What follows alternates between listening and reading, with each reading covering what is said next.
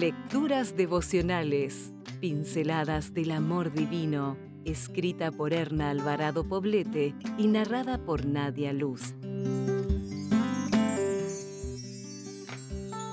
23 de junio. El amor que hace madurar, el cuidado emocional. Dale buena educación al niño de hoy y el viejo de mañana jamás la abandonará. Proverbios 22, 6.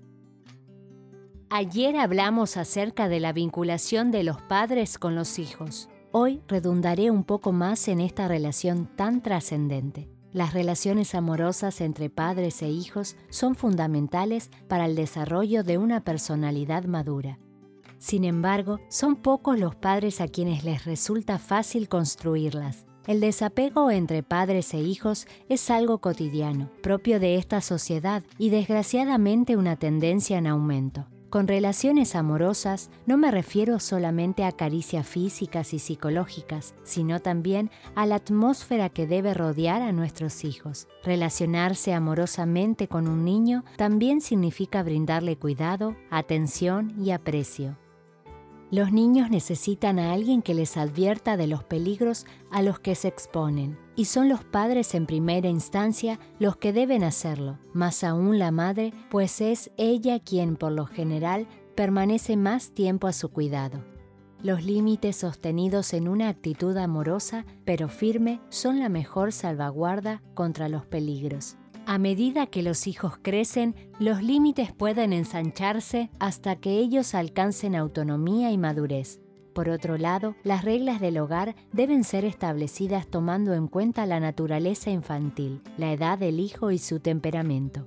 Estas deben ser pocas, claras y expresadas de tal manera que no haya incertidumbre acerca de lo que de ellos se espera.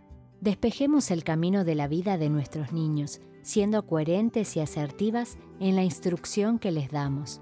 Busquemos un tiempo cada mañana para presentar ante el trono de la gracia a cada hijo. Así al anochecer, cuando vayan a dormir, tendrán la seguridad de que sus padres y Dios velan por ellos.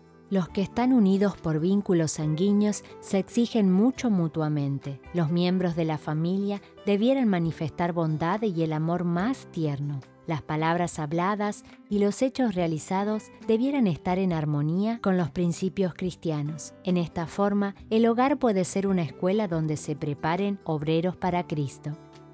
Las enseñanzas de la Biblia influyen en forma vital sobre la prosperidad del hombre en todas las relaciones de esta vida. Desarrolla los principios que son la base de la prosperidad de una nación principios vinculados con el bienestar de la sociedad y que son la salvaguardia de la familia. Si desea obtener más materiales como este, ingrese a editorialaces.com.